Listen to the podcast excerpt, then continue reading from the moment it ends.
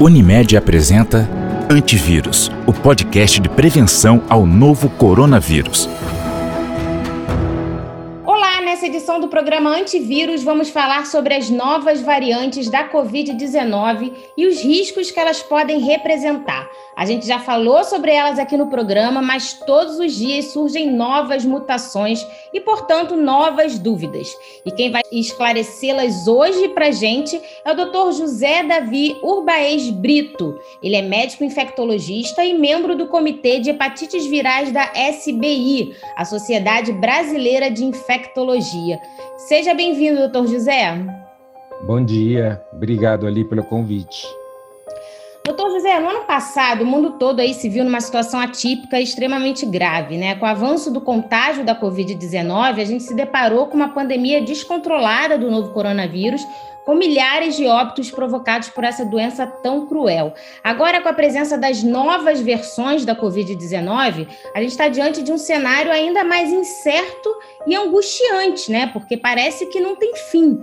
Apesar do tema ser difundido diariamente na mídia, a gente pouco sabe a respeito dos detalhes científicos das variantes da Covid-19. Por isso, eu gostaria de começar perguntando, doutor José, quantas variantes da Covid-19 a gente conhece até o momento e, entre elas, quais são as mais perigosas? Aí, a mais nova ameaça sendo a Delta Plus, né, da Índia. Elas são resultado de mutações que acontecem a cada minuto. Então, nesse momento que nós dois estamos conversando, existe uma variante que está a caminho. O que interessa é, na realidade, quais são as variantes que têm capacidade de adquirir vantagem nesse convívio entre o vírus e o hospedeiro, que no caso somos nós, seres humanos. Então, tem uma classificação, basicamente são as variantes de preocupação, são as variantes eh, sob observação ou variantes de interesse, que a Organização Mundial da Saúde colocou como um marco para nós nos orientarmos, uma vez que, enquanto nós tivermos mais sistemas de vigilância genômica, mais será o número de variantes que a cada dia são descritas. Mas o que, que interessa nessa questão das variantes? Basicamente, três pilares da interpretação. O primeiro, se há um aumento ou não da transmissibilidade. O segundo, se há um aumento na capacidade de virulência. E o terceiro, se há uma alteração nessa variante de resposta a ferramentas de controle de pandemia, isto é, se tem alteração na resposta a vacinas, se tem alteração à detecção dos eh, testes que se usam para diagnóstico. Isso é o que configura, então, essa, essa classificação. Aí, para sua pergunta ser completada, o que hoje nós temos mais foco são nas variantes de preocupação, que, eh, nesse sentido, são quatro. Essa que você mencionou no final seria uma digamos assim, uma variação de uma variante, mas o que interessa é que desde o final de 2020 apareceu inicialmente a descrição da variante alfa, que foi no Reino Unido, com características de aumento da transmissibilidade. Esse aumento da transmissibilidade fez com que os países europeus todos investissem em uma política de restrição da mobilidade muito intensa, muito é, estendida no tempo, que de, de qualquer maneira é extremamente correto. Também se verifica que essa variante pode ter uma relação com aumento na sua capacidade de virulência, porém, felizmente, ela tem pouco impacto no que diz respeito à resposta à vacina e não tem nenhum impacto em relação com os testes diagnósticos. Aí vem a variante beta, que foi descrita na África do Sul, cujo principal problema é sua capacidade de evitar a resposta imune, o que se chama escape imunológico. Essa variante teve uma expansão menor do que a alfa, ela teve muita preocupação porque ah, os trabalhos de resposta vacinal ao imunógeno da AstraZeneca mostrou uma diminuição muito importante. Porém, ela preservou a sua capacidade de resposta para as vacinas como Moderna, vacina como a da Pfizer, a vacina da Novavax, e em terceiro lugar nós tivemos então a, a variante Gama, que é uma variante que foi descrita a partir de sequenciamento aqui na Amazônia. Essa variante gama foi enormemente importante para essa escalada de casos que nós tivemos no Brasil a partir do primeiro trimestre de 2021. E essa variante tem um aumento expressivo da transmissibilidade e também uma diminuição na capacidade de resposta às vacinas disponíveis. Finalmente, em abril, se descreve a variante Delta. Essa variante Delta se descreveu na Índia e é a variante que hoje ocupa a maior parte das atenções. Por quê? Porque uma variante que tem um aumento quase do dobro da transmissibilidade do que a variante alfa, a inicialmente descrita como variante de preocupação lá eh, em 2020, tem um aumento na sua capacidade de caso grave internações. Isso não se sabe se é intrinsecamente relacionado a mecanismos de maior virulência ou simplesmente porque você tem um aumento tão enorme do número de casos que acaba tendo mais casos graves nos hospitais e mais mortes sem acesso aos hospitais. E em terceiro lugar, também tem um componente muito significativo de escape da é, resposta imunológica. Essa Delta Plus é uma variante que tem um pouco mais de eficácia na sua transmissibilidade. E por isso que colocaram essa, esse nome de, de variante Delta Plus. Mas, só para finalizar essa fala toda, embora essas variantes tenham tido, todas elas, uma enorme responsabilidade na perpetuação da pandemia, nos aumentos gigantescos dessa pandemia, elas, embora também tenham tido uma diminuição da resposta vacinal, essa resposta vacinal ainda se preserva bem acima de 50%. Então, por hora, essa notícia é muito alentadora, por quê? Porque apesar de nós termos todas essas modificações, o vírus não conseguiu ainda o caminho para ele evitar a resposta imune induzida por vacina. Ele conseguiu evitar a resposta imune induzida pela imunidade natural, mas ainda a vacina continua sendo uma grande ferramenta. Se você conseguir fazer as coisas corretamente, a gente vai preservar as vacinas. Mas o que a gente está observando é que muitos países estão deixando a pandemia rolar solta. O Brasil é um dos grandes exemplos. E com, com isso, o que você promove?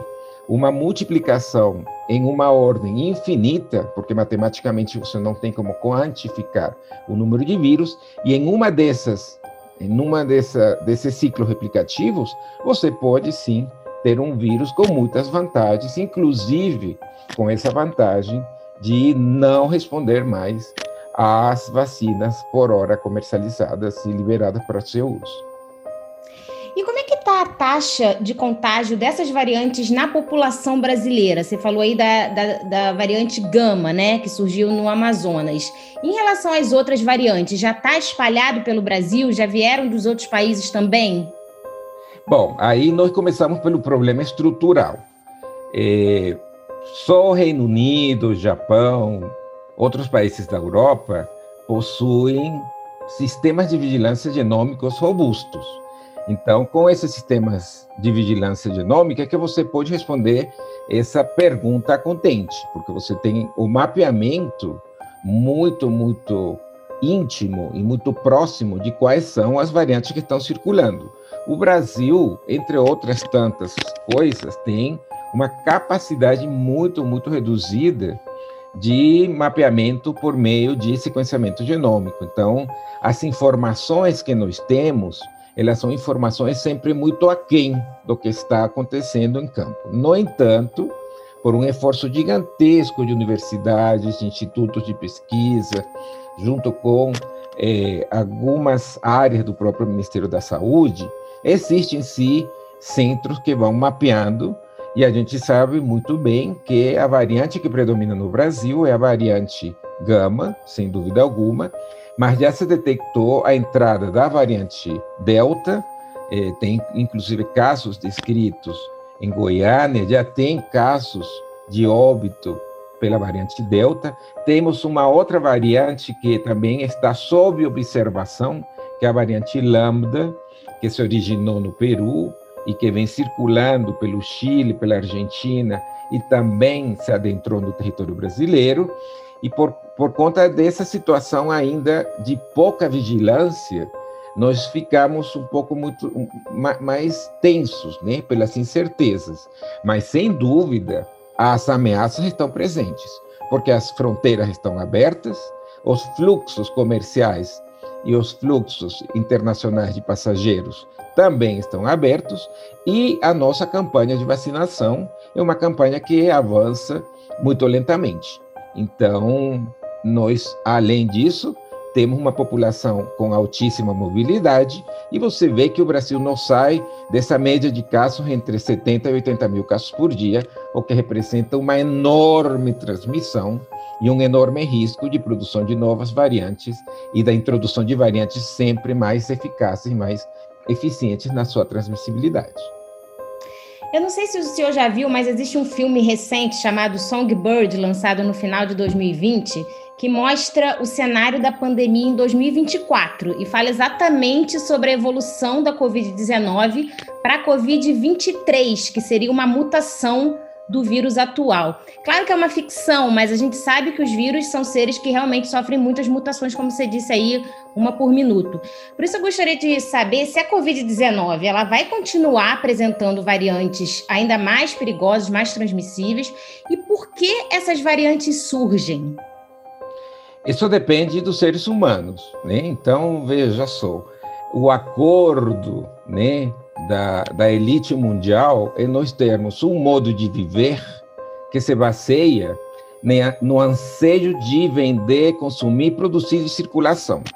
Isso tem feito com que haja muita pressão o tempo inteiro de manter as pessoas circulando. Nos países do primeiro mundo, obviamente, eles conseguiram fazer uma restrição de circulação, e com a restrição da circulação, você diminui de forma radical a transmissão. Esse é o remédio mais importante, a diminuição da transmissão. No curto prazo, isso só se consegue com diminuição radical da, da mobilidade das pessoas. Se você não entender isso, você vai promover o cenário para que nós tenhamos Covid-50, Covid-51. Claro que são ficções, claro que esses são cenários absolutamente da imaginação, né? Mas se nós não compreendermos que não é possível o controle da transmissão sem restringir intensamente a mobilidade naqueles locais onde nós temos altíssimas taxas de transmissão, corremos esse risco que você está colocando que o filme mostrou de maneira artisticamente muito muito interessante. Então, a vacina é uma arma, é a arma definitiva, mas a vacina tem que ter velocidade suficiente, fornecimento do imunógeno suficiente e é um elemento que sempre tem uma projeção no médio e longo prazo. Basta dizer que o problema é tão grave que apenas 0,9% dos países vulneráveis socialmente, que é a maioria da população, se vacinou.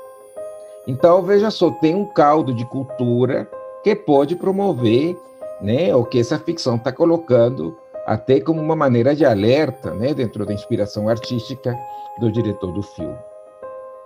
E como é que a gente sabe que se trata de uma mutação e não de um novo vírus? Então, eh, veja só, o nosso avanço tecnológico e avanço científico, a, às vezes nos deixa atônitos, né, da, da capacidade de detalhamento. Então, hoje nós contamos com ferramentas muito refinadas que permitem fazer a definição da estrutura daquilo que nós estamos trabalhando.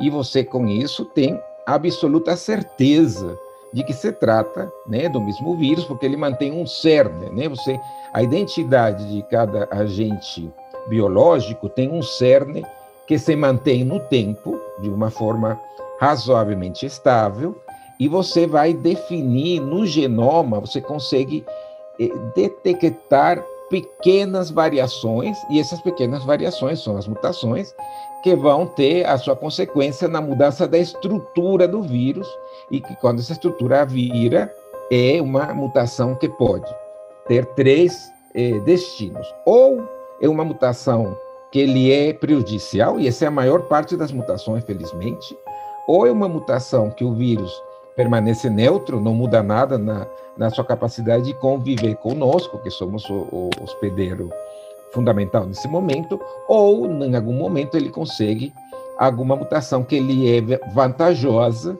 e é o que acontece com essas variantes. Veja, apesar dos pesares, esse é um vírus com pouca taxa de mutação quando comparado, por exemplo, com HIV, com o vírus da hepatite C, né? Ao ponto que hoje nós podemos falar dessas quatro é, variantes de preocupação. Em um outro cenário com um vírus com maior capacidade de mutação, nós teríamos mutações absolutamente incontroláveis de serem descritas e, felizmente, por hora, por hora, é, o SARS-CoV-2 está no, nos permitindo ter essa brecha de, de uma certa tranquilidade de ação. Mas, como falei, como sempre repito, se você permite que a transmissão continue em altíssimas taxas, sem tomar medidas de forma muito intensa, essa ameaça em algum momento vai virar realidade. E existe alguma cepa dessas novas do vírus que seja resistente às vacinas disponíveis hoje? Ou então, minimamente resistente? Felizmente por hora, felizmente por hora, não existe nenhuma descrição de mecanismos de evasão imunológica que nos deixe com essa intranquilidade. Essas variantes mais, digamos, importantes entre todo o repertório de variantes, ainda mantêm sua capacidade de responder aos eh, imunógenos que nós temos ali comercializados e em uso. Veja só, eh, a gente sempre leva em consideração para afirmar isso que eu estou afirmando, eh, o comportamento da imunidade, basicamente de anticorpos neutralizantes. Entretanto, a imunidade é muito mais complexa do, que anticorpos neutralizantes. E talvez no seu recorte de imunidade celular, por exemplo, que é um mundo enorme, essa manutenção, essa preservação do poder imune seja mais robusto ainda. Então, por hora, né, e a gente tem que ser sempre muito responsável nesse sentido, por hora, as variantes importantes, que são essas quatro, respondem às vacinas que nós usamos.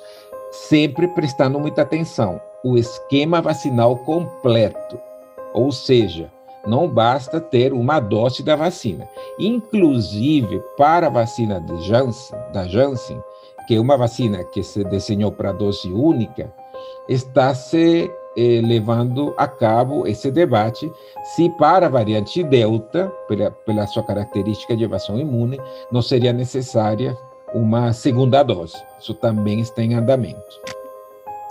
Em relação é, a, ao percentual de transmissão. As variantes, elas têm, né? Elas são mais perigosas porque elas são mais transmissíveis. Mas quão mais transmissíveis elas são? A gente já tem isso? Sim, isso você faz comparação fundamentalmente com o vírus selvagem, que é o vírus que, digamos, originalmente não tinha nenhuma mutação, e com a variante que já está como dominante do cenário. Então, já tem comparações, por exemplo, da variante Delta com a variante Alfa. E tem 100% a mais de transmissibilidade. Nossa. Então, já a variante Alfa, que era uma variante muito preocupante, muito potente na sua transmissão, e, e foi muitas vezes superada pela variante Delta, ao ponto que, mesmo com altas taxas de vacinação no Reino Unido, nós estamos tendo uma onda, né? Uma onda progressiva de aumento de casos, todos eles, 95% deles, pela variante Delta, o que diz respeito a qual é a sua capacidade de se tornar dominante nesse cenário, notadamente por esse aumento de transmissibilidade. Esse aumento de transmissibilidade vai fazer com que momento de contato com as pessoas, com as pessoas seja mais curto para que aconteça a transmissão, por exemplo, ou que as pessoas possam receber cargas virais muito maiores e, em consequência, possam desenvolver quadros mais graves. Por que, que a gente não está vendo isso no Reino Unido? Porque a taxa de vacinação é muito elevada. Então, a, a vacina está funcionando, barrando essa possibilidade de que a variante Delta se traduza né, naquela tragédia de uma taxa elevadíssima e progressiva de hospitalizações, de casos graves em UTI e de óbitos. Em relação é, aos sintomas né, do, da Covid-19, como se disse, as hospitalizações, então as variantes realmente elas tendem a provocar casos mais graves da doença? Então, por conta da transmissibilidade, o que se, a hipótese é que você tenha compartilhamento de cargas virais maiores.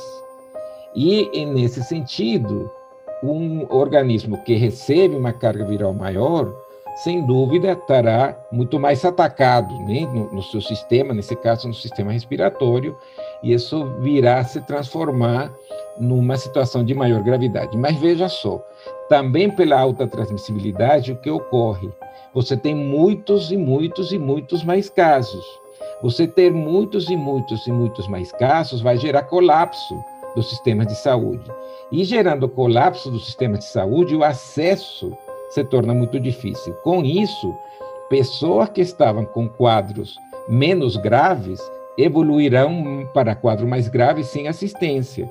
E por isso que você também verá maior número de óbitos, não necessariamente como uma consequência de um caso mais grave por o convívio do vírus com o próprio ser humano, senão pela consequência do cenário epidemiológico que uma pandemia oferta né, para o sistema de saúde, que não tem nenhum sistema de saúde que consiga lidar com essa onda gigantesca de demanda quando você instala eh, o aparecimento desse fenômeno da variante e quando você não tem nenhum tipo de proteção, como a vacina, que hoje em dia está funcionando como uma barreira importante.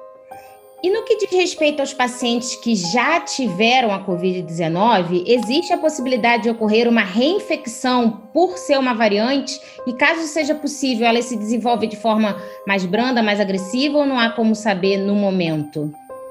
Não, essa, essa correlação de manifestação clínica com você ter tido anteriormente eh, a Covid-19 não existe.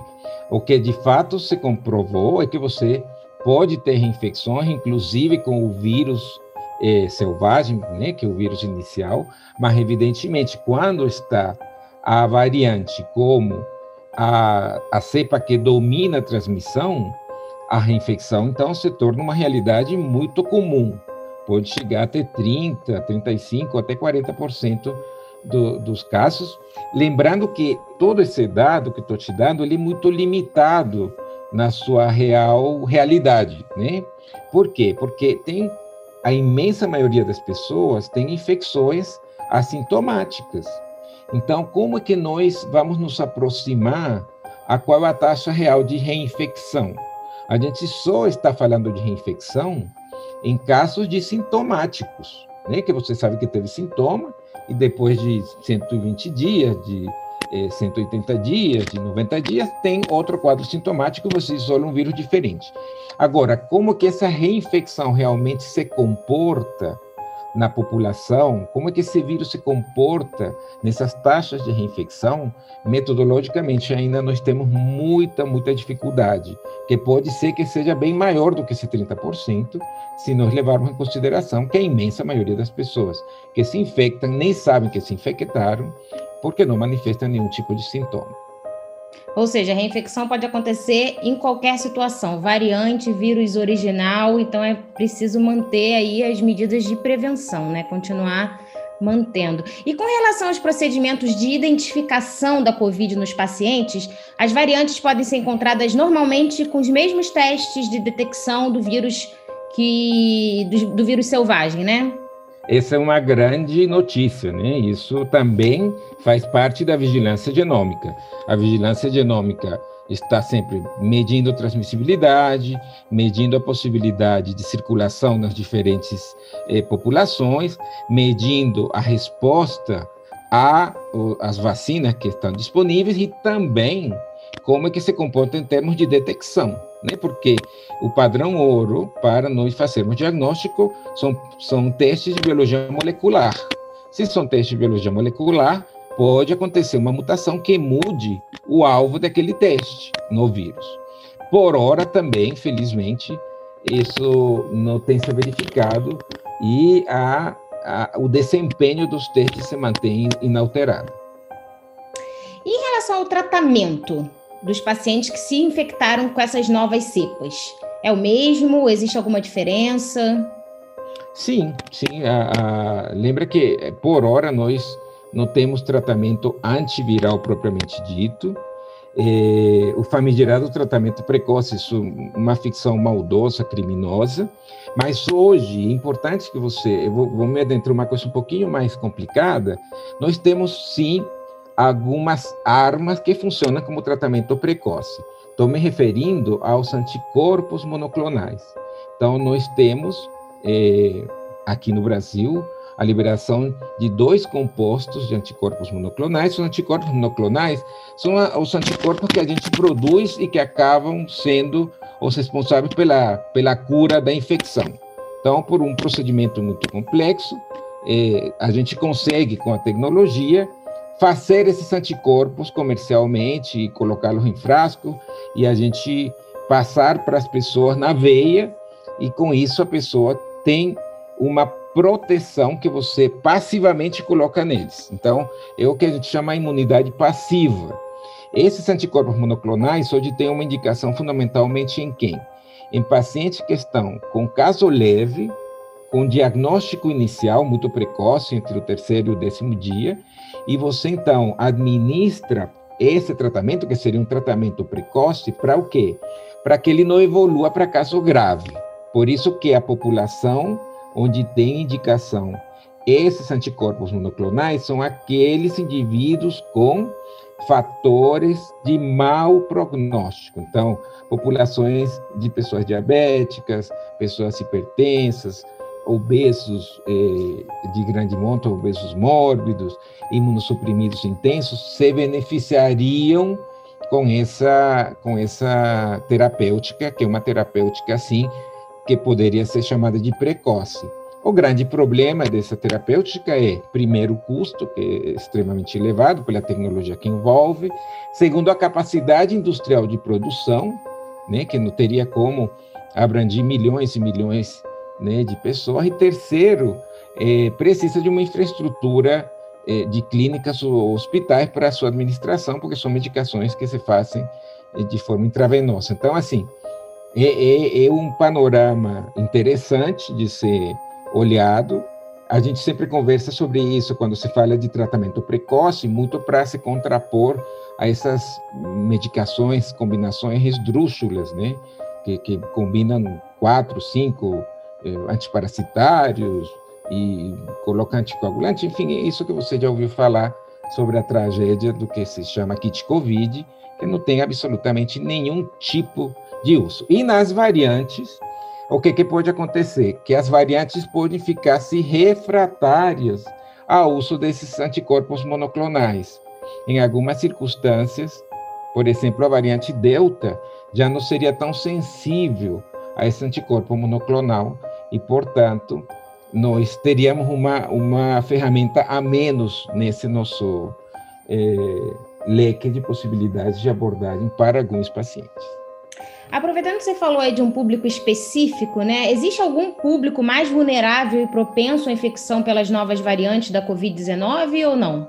Não, não. A, a, dinâmica epidemiológica é a mesma que nós eh, conhecemos desde janeiro de 2020, que são aqueles grupos, aqueles grupos cada dia mais vem se reduzindo, porque muitos deles já foram submetidos à vacinação, e o que vai ficando bem claro, e que é uma, uma coisa que, que nós batemos muito, é que é uma doença de exposição, e quase que uma doença ocupacional.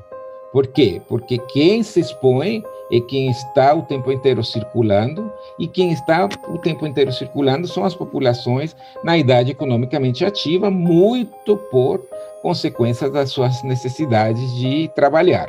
Né? Óbvio que, por exemplo, na Europa agora, no verão, isso muda pelos movimentos que tem relação com, com férias, né, e, e esses movimentos clássicos de outra natureza, mas de maneira geral, nas nossas sociedades, é, o, o, enorme contingente de pessoas que se mobilizam ou fazem para trabalhar. E nesses deslocamentos, com essa mobilidade, se expõe enormemente, notadamente em transporte público, notadamente em locais eh, de trabalho fechados, com má ventilação, notadamente com máscaras de baixa qualidade de filtração, que é o que explica porque nós estamos tendo cada vez mais populações jovens e populações que nem sempre têm esses fatores de risco clássicos entre pacientes que evoluem para caso grave, inclusive evoluindo para óbito em grande quantidade deles. Para a gente encerrar, doutor, queria saber sua visão como especialista em infectologia sobre o cenário atual das variantes da Covid-19, até que ponto a gente deve se preocupar com elas e como a gente pode conter o avanço e as possíveis mutações aí que venham a surgir futuramente. Bom, começando pela visão da, dos fatores favoráveis, das notícias boas, nós temos essa preservação dos percentuais de eficácia das vacinas acima de 50%, o que as mantém no seu lugar de armas totalmente poderosas para o controle da pandemia, certo? Mas, por outro lado, nós temos um, uma realidade muito desfavorável, que é essa pressão do, sobretudo do, do, movimento econômico, que se traduz em decisões políticas de manter a circulação das pessoas de forma muito pouco tocada, muito pouco significativamente restrita, em locais onde nós temos altíssima transmissão do vírus. Então, é um círculo vicioso. Você tem mais vírus, você deixa mais pessoas circulando, aí você tem mais vírus e assim por diante, uma transmissão que tende ao infinito.